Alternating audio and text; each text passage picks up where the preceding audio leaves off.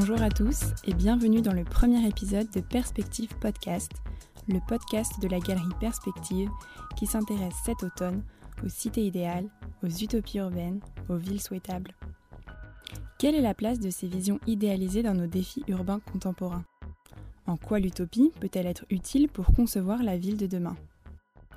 Dans une époque où repenser nos modes de vie n'est plus une option, nous rencontrons des architectes, sociologues, géographes, urbanistes, économistes, historiens et entrepreneurs pour tenter d'éclairer le futur de nos évolutions urbaines. Soutenu par l'entreprise d'aménagement d'espace Perspective Habiter le Beau, ce podcast fait écho à l'exposition Cité Utopie urbaine contemporaine, présentée jusqu'au 14 novembre 2020 à la Galerie Perspective dans le 7e arrondissement de Paris. N'hésitez pas à passer nous y l'entrée est gratuite et toutes les informations pratiques sont à retrouver en description de ce podcast. Aujourd'hui, nous rencontrons Frédéric Lemarchand. Frédéric Lemarchand est maître de conférences en sociologie à l'Université de Caen, co-directeur du pôle risque de la Maison de la recherche en sciences humaines de Caen et co-directeur du CEREV, Centre de recherche sur les vulnérabilités. Il a écrit plusieurs ouvrages sur la question des sociétés du risque, notamment Les silences de Tchernobyl en 2004 aux éditions Autrement et Dictionnaire des risques en 2007 aux éditions Armand Collin. Pour préparer cet entretien, nous nous sommes principalement appuyés sur son article L'idéologie moderniste et l'utopie, publié en 2008 dans la revue Écologie et politique et actuellement disponible sur la plateforme indépendante kern.info. Et pour introduire cette série de podcasts, nous avons tout d'abord cherché à définir l'utopie, comprendre son histoire et ses enjeux, tant politiques que spatiaux et temporels. Nous avons également abordé la notion de dystopie, les liens qui existent entre utopie, territoire, architecture et ville, et les nouvelles formes que prennent les utopies aujourd'hui.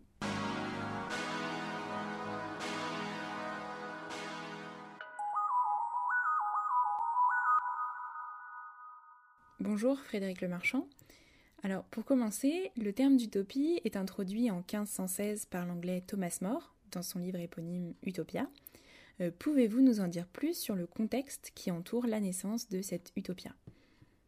Cette euh, époque donc euh, de la Renaissance, alors qui s'étale sur deux siècles, parce que la Renaissance commence en Italie, hein, au, XVe, au Quattrocento, et, et se poursuit plutôt en France et en Angleterre au siècle suivant. Donc c'est quand même une longue période de temps, mais c'est une grande période de transformation euh, du rapport au temps et, peut-être, euh, comme je l'avais euh, suggéré, une, une période où, s'invente l'histoire, alors pas de n'importe quelle histoire, mais l'histoire moderne, c'est-à-dire au fond l'idée que on va pouvoir être en prise d'une certaine manière sur le temps, parce que le temps des sociétés traditionnelles, les temps des mythes, les temps cycliques ne donnent pas beaucoup prise. La société est très conditionnée comme ça par ces, ces textes, ces rituels et on entre avec la modernité, donc à la Renaissance, dans l'idée d'une histoire ouverte où, euh, pour le dire de manière un peu triviale, tout devient possible, ou en tout cas euh, des mondes deviennent possibles et, l'utopie de mort, elle vient s'inscrire dans ce, tournant euh, où s'invente, où se prépare aussi peut-être en, Angleterre une certaine idée du libéralisme politique. Et donc l'utopie, oui, c'est cette ce, terme qui va faire exister euh, un, registre des possibles. Voilà, un registre des possibles, à la fois dans l'imaginaire et un peu plus tard, comme on le verra, euh, dans le monde réel. C'est vrai que cette utopie de Thomas More, elle est imaginaire, mais finalement, elle se développe selon une structure plutôt très précise, notamment en termes d'organisation sociale et d'ordre juridique et moral, mais aussi en termes de situation et organisation spatiale. On sait par exemple que l'utopia se trouve sur une île. Est-ce que vous pouvez nous en dire plus? Dans cette idée d'utopie, il y a peut-être une confusion qui apparaît ou une superposition entre le possible et le réel. C'est-à-dire, euh, l'utopie se définit comme un devenir en puissance. Voilà. C'est pas du tout, évidemment, euh, la traduction littérale de ce qui n'a pas lieu. Bon, dans le sens commun, euh, l'utopie est quelque chose un peu négatif. Hein. Quand on dit ton affaire c'est une utopie, ça veut dire ça tiendra pas debout. dans, l'histoire politique et l'histoire des idées, dans l'utopie, c'est le devenir en puissance, c'est-à-dire avec des traits d'union, hein, quelque chose qui est contenu, euh, une idée qui va donc, qui est destiné à se concrétiser, à se cristalliser dans le réel. Et Mort, effectivement, réfléchit en juriste qu'il est. Hein. C'est un homme, un homme, on, pourrait dire, de, progrès moral, politique, qui va essayer de d'envisager euh, par le biais de la raison, l'exercice de la raison, les bonnes proportions.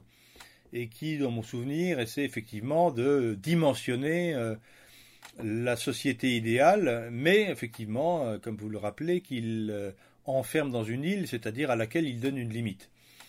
Et il ouvre aussi une réflexion qui va se poursuivre jusqu'aux utopies libertaires et, et, socialistes du XIXe, c'est-à-dire qu'il y a un lien étroit entre utopie, euh, limite et territoire.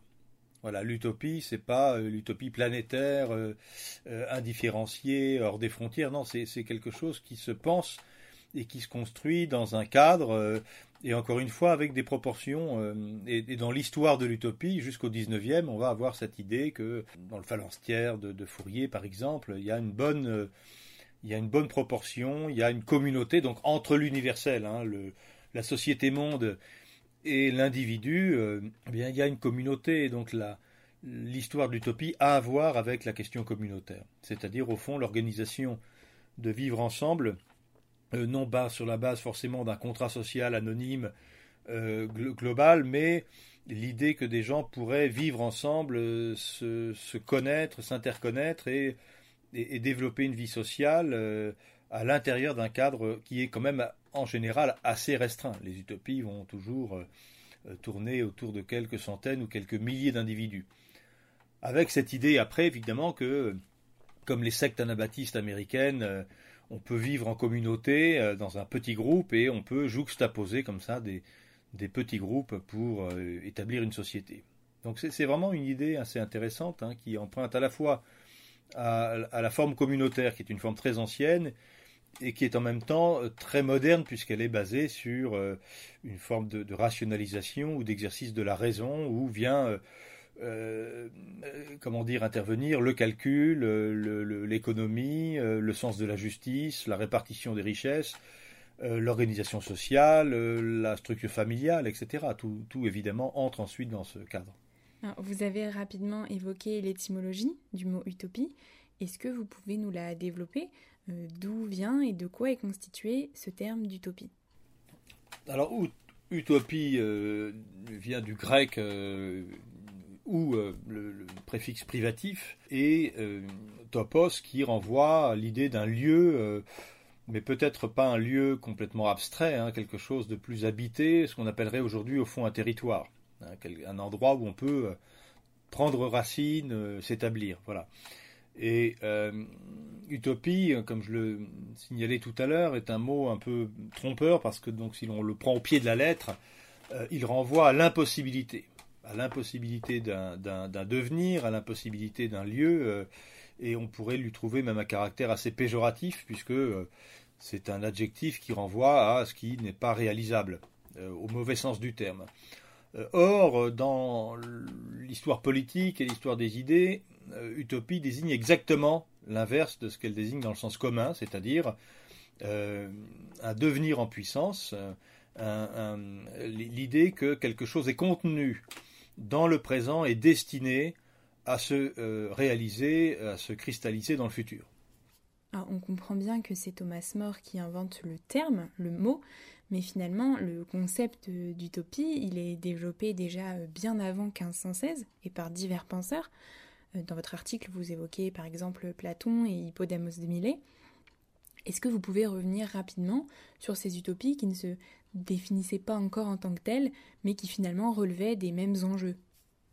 Alors oui, je pense que l'idée utopique n'est pas forcément euh, l'apanage de la Renaissance ou en tout cas une invention euh, purement moderne. La forme que prend l'utopie dans la Renaissance est moderne, on y reviendra, et elle va nous, guider jusqu'au 19, même au 20, 20e et peut-être peut-être 21e siècle, mais les anciens, effectivement, euh, bon, on peut citer Platon, mais aussi euh, euh, d'autres travaux qui, d'une certaine manière, ont, inscrit un lieu imaginaire. Je pense que c'est c'est cette dimension qu'il faut mettre en avant chez les anciens, hein, c'est qu'il y a des lieux réels, mais on n'est pas quand même dans la société moderne. Il ne faut pas oublier qu'on a quand même tout un système euh, euh, socio-symbolique, un monde de Dieu, etc., où le, sens de l'existence n'est pas du tout euh, imaginable même par un moderne. On peut en faire l'histoire, mais on ne peut plus le vivre de cette manière. Donc l'utopie chez les anciens n'a pas forcément la, force utopique au sens d'un destin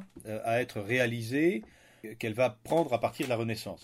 Donc ça, je pense que c'est quand même une, une, question qu'il ne faut pas prendre à la légère. Le, grand tournant, je suis d'accord avec vous tout à l'heure, c'est, Thomas More, c'est la Renaissance.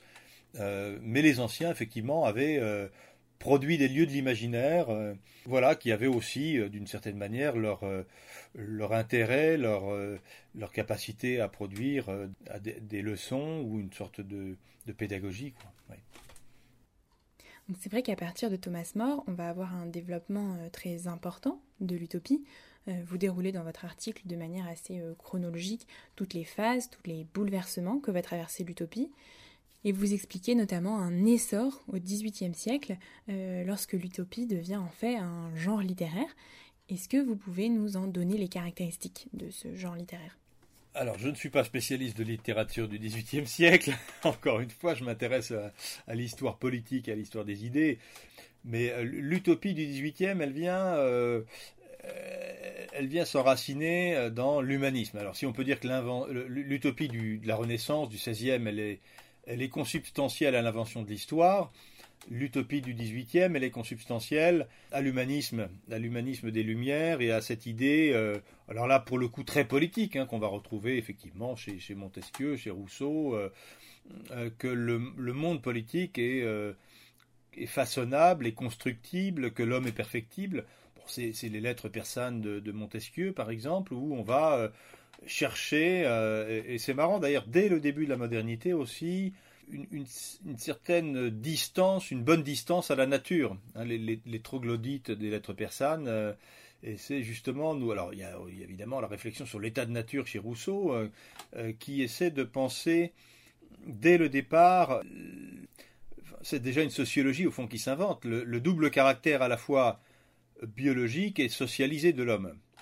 Et ce qui est intéressant quand même, c'est qu'au XVIIIe, contrairement à, euh, aux pensées, euh, on pourrait dire émancipatrices, politiques, mais aussi développementalistes, etc., qu'on va retrouver chez Marx, par exemple, au XIXe, au XVIIIe, on ne sépare pas la réflexion euh, sur le rapport que l'on a à la nature, question qu'on va retrouver plutôt à la fin du XXe, avec la grande crise écologique, mais qui va connaître une sorte d'éclipse, un peu malheureuse d'ailleurs et malencontreuse, mais l'utopie du XVIIIe, elle est, euh, elle est, c'est ça son intérêt, hein, c'est qu'elle fonde son, notre humanisme sur une, pensée euh, de l'émancipation nécessaire d'un état de nature, puisque nous ne sommes pas euh, des sauvages et même pas des bons sauvages. Il y a cette idée quand même de, de civilisation qui va évidemment prendre un essor considérable dans la définition d'un humanisme, c'est-à-dire au fond d'une d'une figure humaine, d'une manière d'être humain, euh, d'une anthropologie, on pourrait le dire comme ça. Et c'est une obsession hein, du XVIIIe siècle. Cette pensée humaniste, elle est extrêmement forte. On va, euh, elle va constituer le socle de, de, l'histoire tragique, au fond, qui va se dérouler euh, après, c'est-à-dire à partir du XIXe siècle. Et est-ce que vous diriez qu'il y a des aspects communs à toutes les utopies? Non, je pense que ce que j'ai essayé de montrer, c'est que l'histoire de l'utopie depuis mort, en tout cas, épouse les grandes questions de l'époque. Et à chaque siècle, au fond, il y a euh, une redéfinition de l'utopie, euh, de la question utopique, hein, fond, euh, qui, est un invariant en fait de la modernité, puisque on peut faire remonter la modernité à la Renaissance. On prenait l'exemple du XVIIIe tout de suite. La question du XVIIIe, c'est quand même la, question morale. L'idée de produire une société juste par l'exercice de la raison, par la réflexion, par la philosophie, au fond. Hein. Les, penseurs dominants du XVIIIe sont les philosophes, ne sont pas les mathématiciens. Hein, la, rationalité instrumentale, elle vient après, justement. Mais euh, le, XVIIIe est un, siècle politique, euh, voilà, s'il en est, et l'utopie euh, va effectivement s'inscrire dans, les préoccupations intellectuelles du moment, et, elle va suivre un cours ensuite qui sera celui des, des, utopistes plutôt progressistes ou euh, libertaires euh, socialistes au 19e, et puis on y viendra peut-être tout à l'heure, les dystopies au 20e siècle. À chaque siècle, encore une fois, euh, l'imaginaire utopique a servi de surface de projection, au fond, de la manière dont la société se projette dans le futur on comprend bien en vous écoutant que l'utopie revêt toujours une dimension politique importante et une forme de remise en cause, de critique de la société. Et en même temps, on a affaire à des récits de fiction euh, qui s'apparentent souvent à des récits de voyage, des fois à une forme d'exotisme. Alors comment l'utopie a-t-elle pu conserver sa dimension politique et critique? Euh, Et surtout, pourquoi euh, user de cette forme narrative et fictive finalement comme outil critique? Euh, au lieu par exemple d'un essai, d'un pamphlet, d'une tribune, etc. Bah, l'un n'empêche pas l'autre. Je veux dire, euh, bien sûr qu'il y a un genre utopique ou des genres utopiques, je ne sais pas, peut-être il faudrait regarder de près euh, la manière dont ces questions sont, sont traitées. Je ne suis pas du tout spécialiste de littérature. ce qui me paraît important, c'est de montrer qu'à partir de la modernité, il y a toujours un lieu que l'on peut appeler l'utopie, et donc qui peut prendre une forme plus ou moins pamphlétaire, littéraire, de, de projet politique, je pense qu'il y, a plusieurs genres, fond, euh, de, manière d'écrire l'utopie. Ça peut être un manifeste, enfin le manifeste du Parti communiste, euh, ou chez, Marx et Engels, on trouve une dimension utopique. Et ce n'est pas un texte à proprement parler littéraire, donc, euh, mais on peut en trouver aussi peut-être dans certaines formes de, réflexion philosophique. voilà, donc je pense qu'il y, a plusieurs formes et plusieurs esthétiques utopiques. Euh, mais il y a un invariant quand même, et j'insiste sur cette question. L'utopie, c'est euh, le lieu dans lequel les modernes vont euh, projeter d'une certaine manière, jeter en avant l'idée de société qui les accompagne. Et, moi, pour moi, l'autre tournant après la, la Renaissance et l'utopie un peu positive, on va dire, c'est la dystopie, c'est-à-dire l'utopie négative qui naît euh, de l'expérience euh, tragique des grandes catastrophes politiques du XXe siècle. Vous devancez ma question suivante, qui est euh, qu'en effet aujourd'hui on connaît ce qui serait le pendant de l'utopie, donc vous en parlez, c'est la dystopie, et beaucoup estiment sa naissance au début du XXe siècle, avec notamment la publication du Meilleur des mondes de Huxley et la sortie du film de Fritz Lang Metropolis, que vous citez d'ailleurs tous deux à la fin de votre article. Pouvez-vous nous expliquer ce qu'est cette dystopie? Quelle est son histoire et peut-on en trouver finalement avant le XXe siècle? Bah, si on cherche un peu au 19e, oui, puisqu'on est dans un siècle euh, romantique, et il y a, un rapport à penser très très étroit entre l'utopie et le romantisme. Euh, si vous voulez, je peux développer un petit peu. Le romantisme, je, prends appui sur un, ouvrage fondamental de Michael Louis et Robert Sayre, Révolte et mélancolie, c'est le contre-courant de la modernité.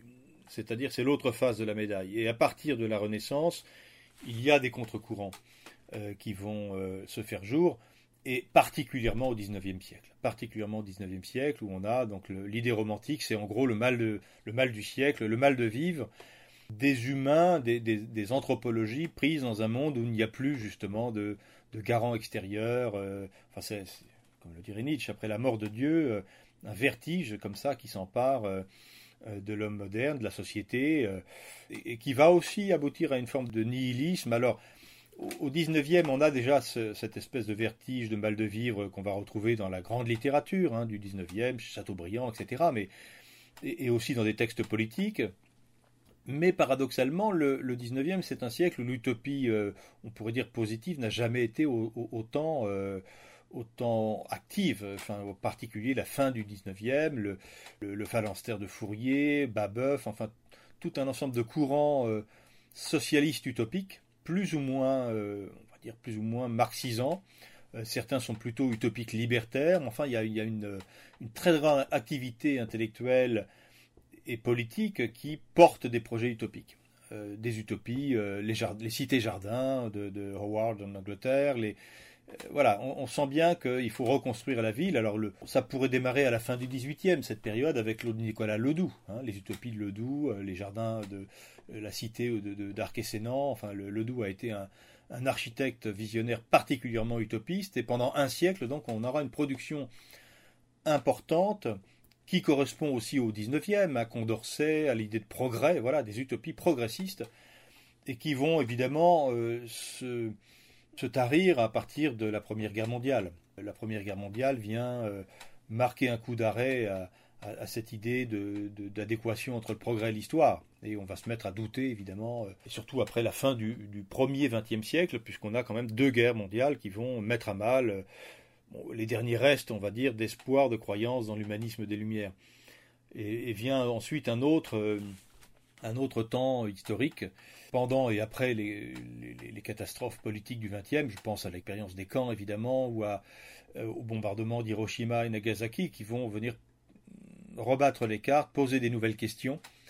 Et, les utopies euh, dystopiques, donc les utopies négatives du XXe, euh, questionnent justement le sens d'une société purement bureaucratique, dans laquelle les relations humaines seraient parfaitement froides, ou la capacité à prendre le contrôle d'une population, à commettre des massacres euh, de masse, etc. etc. Et là, la littérature de science-fiction au XXe siècle est, intarissable sur les, effets dystopiques de la bureaucratie, de la technique. Euh, on, a aujourd'hui une, surproduction euh, dystopique dans l'univers fictionnel, par exemple, hein, qui est fondée, on va dire, en raison, hein, puisqu'il y a, de bonnes raisons de, de, craindre le, devenir de l'humanité, qu'il s'agisse de penser la grande crise écologique, euh, le climat, euh, les pandémies qui arrivent, on en a un exemple avec la crise du Covid, ou euh, les perspectives du post-humain ou du transhumanisme, euh, c'est-à-dire d'hybridation homme-machine euh, ou, de clonage humain, enfin toutes ces technologies qui sont en train d'être mises en, place euh, progressivement mais sûrement et qui questionnent encore une fois le devenir des sociétés. Donc la dystopie aujourd'hui, je crois, c'est le lieu où peut s'exprimer d'une certaine manière une pensée critique. Alors, vous avez cité le phalanstère de Fourier, les cités-jardins ou encore euh, la saline royale d'Arc-et-Senans par euh, Ledoux, et j'aimerais en effet qu'on aborde la question de l'utopie réalisée. Euh, puisque malgré le fait que vous expliquiez que l'utopie est une projection vers le réel futur, cela est souvent resté des organisations théoriques, des constructions de pensée, mais vous exprimez que les utopies doivent passer de l'imaginaire pur à la réalisation, et c'est vrai que souvent les utopistes vont être extrêmement précis dans la description de l'organisation sociale, euh, politique, juridique, mais aussi euh, structurelle. Euh, ils élaborent des plans précis, définissent l'esthétique des bâtiments, etc. Est-ce que vous pourriez revenir sur cette forme de contradiction en quelque sorte? Bah, il faut dire quand même qu'à partir du 19e, les utopies sont réalisées, elles sont destinées à être réalisées. Elles sont elles sont planificatrices. Euh, le phalanstère de Fourier, enfin autour des cités ouvrières, euh, on, a énormément euh, expérimenté, d'accord? Comme aujourd'hui, on peut expérimenter dans les tiers-lieux, les, les Labs, etc. Voilà, il y avait des expérimentations sociales, d'ailleurs plutôt intéressantes et plutôt heureuses, auxquelles on a mis fin dans le développement de la société de consommation et de l'individualisme de masse, qui est aussi une manière de prendre le contrôle de la société au XXe siècle dans le petit bonheur consumériste, mais euh, à la fin du XIXe et au début du XXe siècle, il y a des utopies socialistes, collectives, et puis, euh, puis quand même une utopie absolument tragique, mais qui a eu lieu au XXe siècle, qui est l'expérience du communisme qu'ont fait quand même euh, plusieurs pays pendant 70 ans. Et ça, ça on ne peut pas dire que ça n'a pas eu lieu. L'utopie marxiste communiste a été mise en œuvre avec plus ou moins de bonheur et plus ou moins de trahison par rapport évidemment à l'idée que Marx s'en faisait au départ, mais euh, ça, ça a eu lieu et, je crois que nous avons du mal d'ailleurs à nous remettre depuis l'effondrement du mur de Berlin de cette idée que la, dernière utopie programmatique a fini quand même dans une sorte de, catastrophe politique, euh, humaine et économique générale. L'utopie est-elle donc, euh, selon vous, toujours vouée à l'échec? Non, d'abord parce que les utopies ne sont pas destinées à être éternelles. Donc il y a des choses qui ont eu lieu. Euh, alors au XXe siècle, on peut citer des projets euh, utopiques qui ont fonctionné. Euh, par exemple des projets communautaires. Il en existe encore aujourd'hui, mais le renouveau utopique aujourd'hui, c'est la ZAD, par exemple. Typiquement, voilà, des formes de cristallisation d'une idée de la manière d'affirmer un désir de vivre ensemble dans des règles, des limites, etc., auto-déterminées. Euh, parce que derrière l'utopie, il y a cette idée aussi que on peut être porteur, voilà, d'un projet de société. Euh. donc, il me semble que la société aujourd'hui est porteuse d'utopie, comme toutes les sociétés, euh, tous les États, on pourrait dire, de la modernité qui nous ont précédés. Aujourd'hui, il y a encore un désir utopique. Il y a encore une littérature et une production utopique, mais simplement elle est duale, c'est-à-dire que on a d'un côté la dystopie, et en particulier, je suis très attentif à ce qui se joue dans les romans et le cinéma de science-fiction, je crois, qui nous dit des choses sur ce qui nous menace et ce qui nous inquiète au fond. Et comme disait euh, le philosophe Hans Jonas, écoutons nos peurs pour savoir euh, ce à quoi nous tenons et qu'est-ce qu'on est prêt aujourd'hui à accepter ou pas hein, dans les grands projets qu'on nous impose. Mais aussi donc une phase euh, plus positive. Il y a aujourd'hui, je pense, dans le monde rural, des milliers, voire des millions de petites réalisations utopiques qu'on peut appeler euh, éco-quartier, qu'on peut appeler euh, euh, néo-communautarisme, qu'on peut appeler de différentes manières, mais qui sont de véritables projections utopiques, de manière de vivre ensemble, qui font la base, l'objet pardon d'une réflexion, d'une programmation, d'une planification, et ça depuis en gros les années 70. Donc voilà, ça c'est une dimension utopique qui traverse la société française qui traverse toutes les sociétés dans le monde. Dans toutes les sociétés, il y a ces formes d'utopie, mais très discrètes, dispersées, sous la forme comme ça de petits fragments. Donc évidemment, ce n'est pas euh, aussi visible que le communisme au XXe siècle, mais ça, ça prend forme, ça prend corps, ça s'enracine et c'est, c'est particulièrement intéressant. Et dans les villes également, euh, il me semble qu'aujourd'hui, euh, à travers des courants architecturaux comme l'école de Lyon, etc., on a des, des volontés de, faire recoller le citoyen, la cité, la dimension communautaire, trouver le territoire, trouver la bonne échelle, euh, s'inscrire dans la, dans la durée et dans la, perspective d'une transmission. Voilà, je ne sais pas, on peut citer aussi des expériences comme ce qui se passe à, Detroit, aux États-Unis, dans cette ville euh, post-catastrophe, on va dire, hein, après l'effondrement économique de la ville. Une vie sociale a repris autour de, jardins, de collectifs et puis de ce qu'on appelle euh, les communs. Voilà, je pense qu'aujourd'hui, autour des communs, il y a une, cristallisation, une articulation utopique, euh, mais encore une fois qui va prendre des formes pas très spectaculaires, mais auxquelles euh, il faut être attentif, parce qu'il y a quelque chose qui est dit là, euh, qui peut devenir peut-être demain, après, pourquoi pas, des formes d'effondrement du capitalisme, ou en tout cas des agencements consuméristes qui peuvent tenir encore un peu, mais à mon sens pas forcément des décennies, il faudra bien réinventer une société. Euh, quand on aura épuisé, voyez, les réserves pétrolières, les réserves de métaux euh, lourds, de métaux rares, on arrive un petit peu au bout des, des, ressources disponibles aujourd'hui. Hein. donc il faudra réinventer euh, une agriculture, peut-être permaculture, ou etc., après l'agriculture industrielle. Et, voilà, aujourd'hui, il y a des petits laboratoires qui sont des laboratoires utopiques, à mon avis aussi puissants, aussi puissants en termes de pédagogie, de didactique, qu'étaient l'utopie de Thomas More euh, dans la littérature au XVIe siècle. Alors, vous nous parlez ici euh, d'utopie contemporaine et vous expliquez dans votre article que l'utopie n'est jamais un retour vers le passé. Pourtant, on peut avoir l'impression que certaines utopies sont un peu nostalgiques, qu'elles euh, regrettent certains aspects des systèmes passés. vous citez notamment l'utopie rustique de Mandras dans les années 70, ou les Lumières qui s'inspirent beaucoup de l'histoire pour créer leur société imaginaire. Est-ce que vous pouvez nous en dire plus? Oui, c'est une vraie question parce que euh, il y a deux types de rapports ou d'articulation au passé, un rapport authentique et un rapport inauthentique. C'est les travaux de Hans Bloch euh, qui ont euh, éclairé cette, cette, question très complexe. Au fond, la forme inauthentique, c'est par exemple la manière dont le régime de Vichy ou les nazis ont convoqué le passé, un passé mythique, un passé idéalisé, et dans tout un tas de situations politiques, on a convoqué, c'est Raoul Girardet qui avait écrit un très beau texte intitulé euh, Les mythologies politiques. Les mythologies politiques, c'est un passé effectivement idéalisé qui est euh, convoqué un peu comme une sorte de médicament. Alors aujourd'hui, dans tous les populismes, on, pourrait dire on, brosse le passé dans le sens du poil, on, on, invite aussi les paysans, les artisans. Enfin, vous voyez, euh, dans le discours du Front National, c'est particulièrement clair, mais dans tous les populismes, on a cette espèce de, convocation d'un passé rassurant, mais qui est un argument de vente, hein, qui est un argument purement euh, politicien.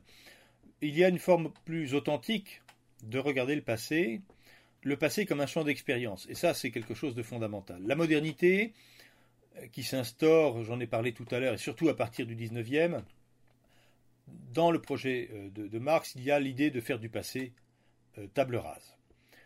Ce rapport problématique qui nous coûte très cher aujourd'hui a mis en place, a mis en, mouvement une transformation de la société qui a toujours regardé en avant en oubliant le passé.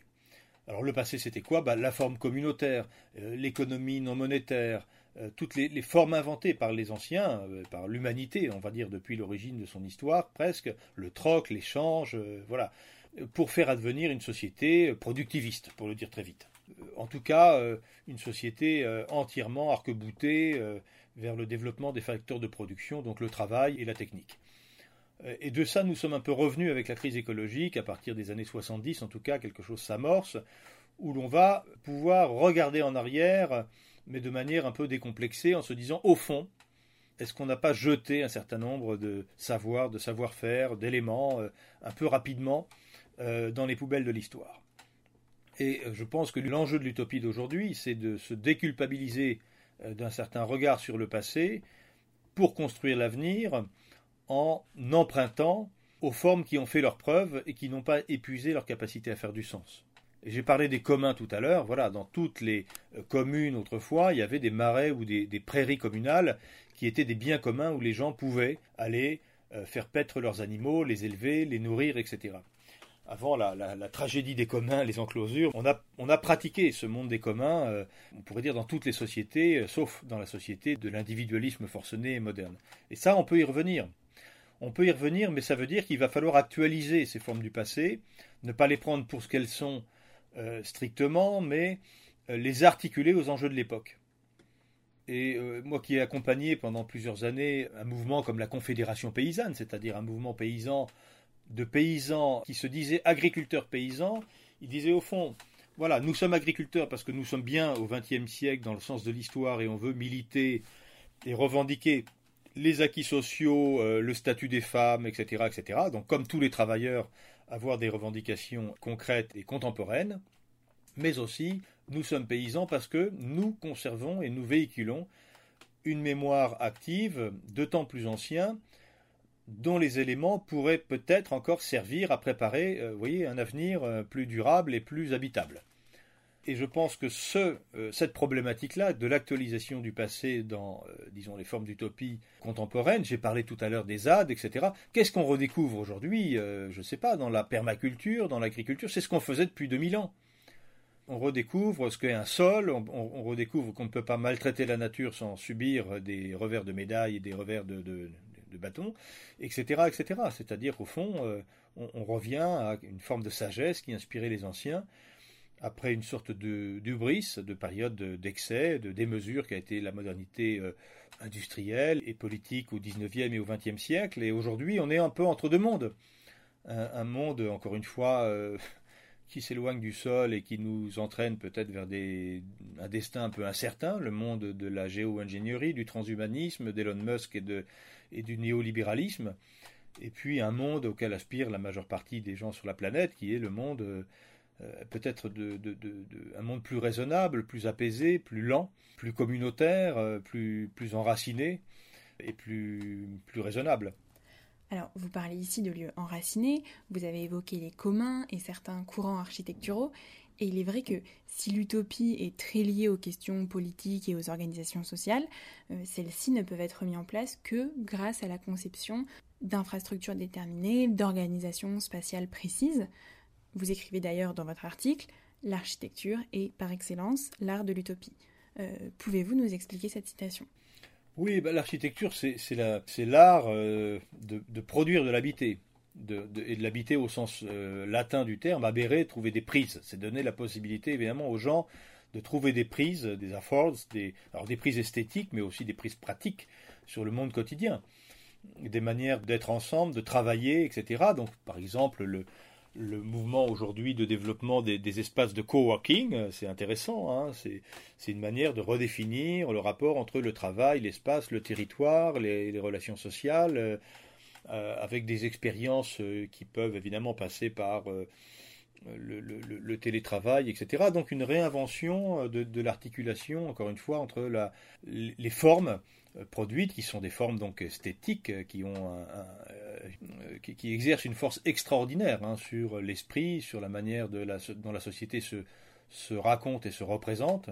Je pense que l'architecture est évidemment l'endroit où la force utopique est la plus, euh, la, plus forte ou la plus visible en tout cas.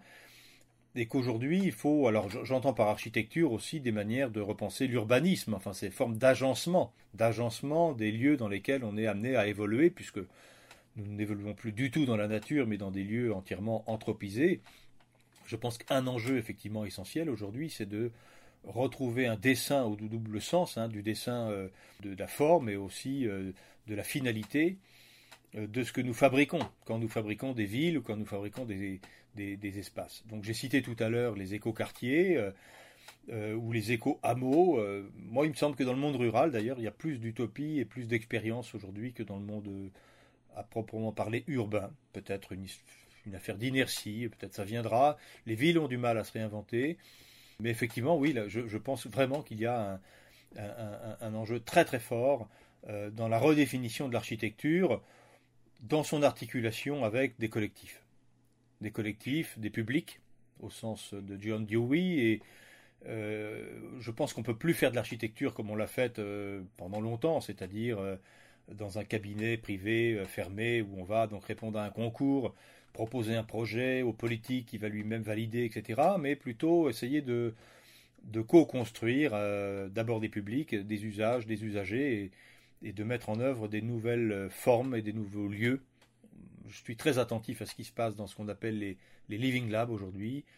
Euh, c'est peut-être là qu'on pourrait inventer justement une nouvelle manière de faire euh, une nouvelle architecture. Vous devancez encore une fois euh, ma question, car il est vrai que le thème que nous inaugurons aujourd'hui avec vous et ce podcast, c'est l'utopie urbaine. Donc notre intérêt se porte tout particulièrement sur cette dimension formelle et structurelle de l'utopie, sur son application à la ville en fait. Et on peut parfois avoir l'impression que l'utopie est beaucoup plus liée à des espèces de nature. Euh, vous avez cité tout à l'heure les cités-jardins euh, de Howard et euh, les récits des Lumières qui présentent des utopies agricoles avec une vraie valorisation de la figure du paysan. donc c'est vrai qu'on peut se questionner, est-ce que l'utopie est encore compatible ou est compatible tout court avec le système ville? Je ne sais pas trop ce que c'est que le système ville. Moi, je, parlerai d'agencement. Euh, d'abord, il y a des villes dans le monde entier qui ont des histoires, des destins, et voilà, entre la, la mégapole chinoise qui est sortie de terre en 20 ans euh, et qui affronte aujourd'hui, j'allais dire, des limites écologiques, évidemment, à ce type de, d'imaginaire et de construction, euh, ou, des villes, il y a des villes pétrodépendantes, il y a des villes qui peuvent fonctionner à l'électricité, il y a des villes plus vertes et plus, on pourrait dire, prêtes à la résilience. Donc voilà, il y a autant de villes qu'il y a d'histoire, de culture et de et, de lieux. Par contre, il, me semble, je vais prendre un exemple de choses un peu problématiques, mais qui amène à repenser, je, je crois, la manière dont on pourrait euh, s'y prendre pour faire advenir, en tout cas, ces, ces lieux plus habitables. Voilà. Euh, il y a quelques années, j'ai encadré une thèse euh, sur le développement de l'agriculture urbaine, c'est-à-dire l'idée de faire entrer la production directement dans la ville, soit sur les toits, soit dans des jardins collectifs, qui eux-mêmes permettraient de créer des circuits courts, de la vente directe, enfin voilà, de, faire reconnecter l'agriculture, la production alimentaire et l'esthétique et euh, les lieux d'habitation et de travail.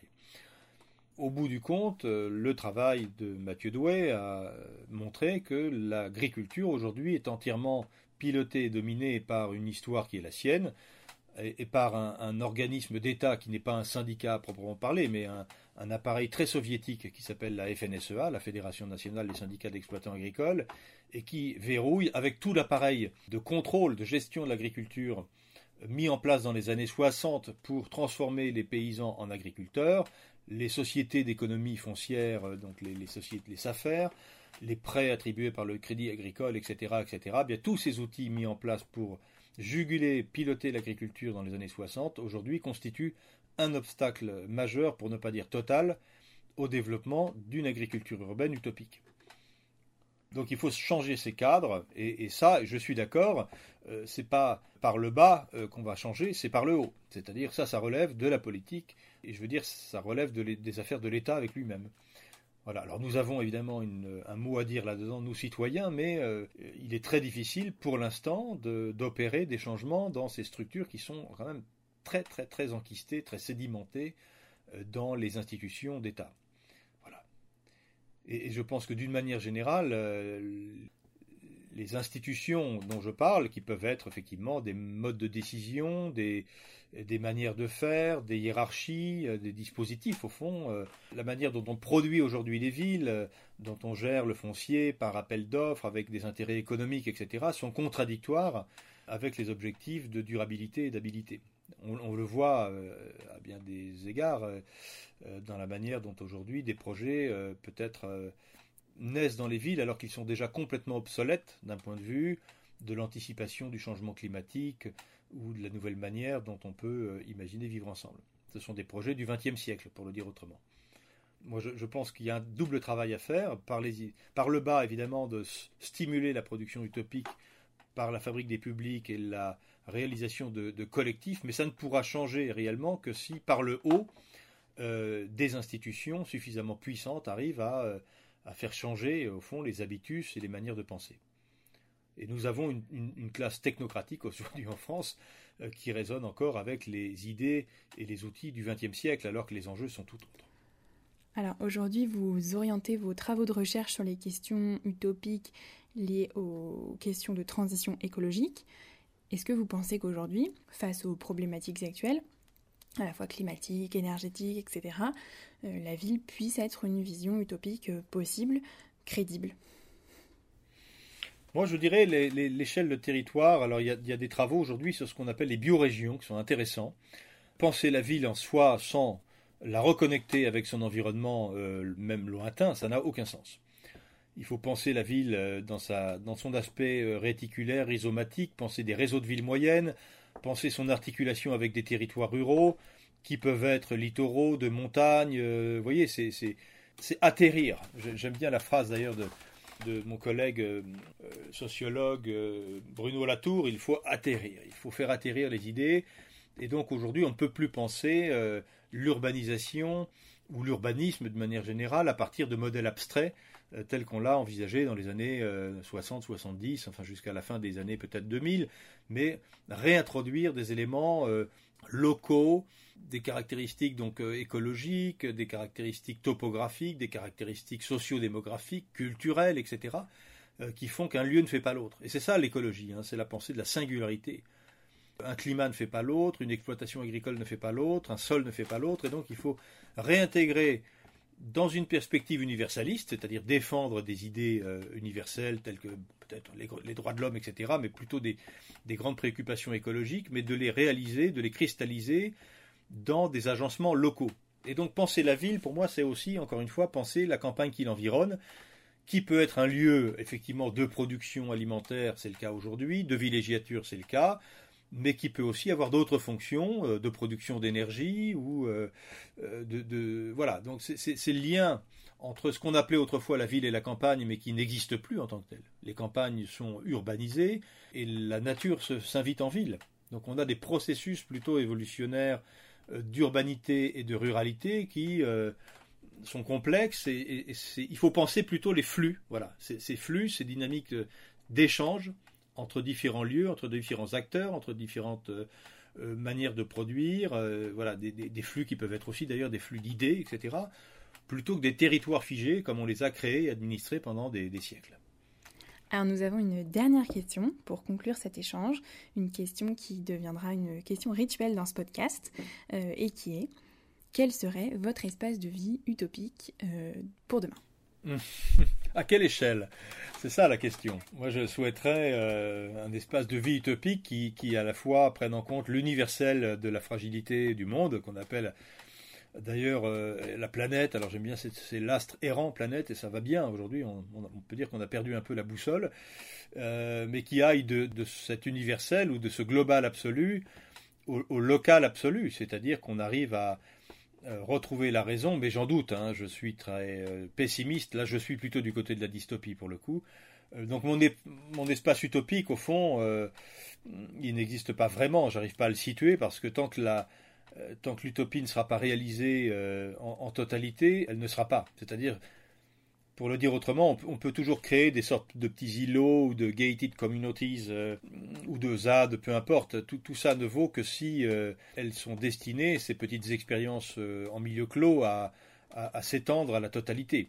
Je ne supporterai pas un monde où la majorité des gens crèvent de, faim ou, du changement climatique et où des, des îlots utopiques habitables continueraient à exister, vous voyez Merci beaucoup, Frédéric Lemarchand.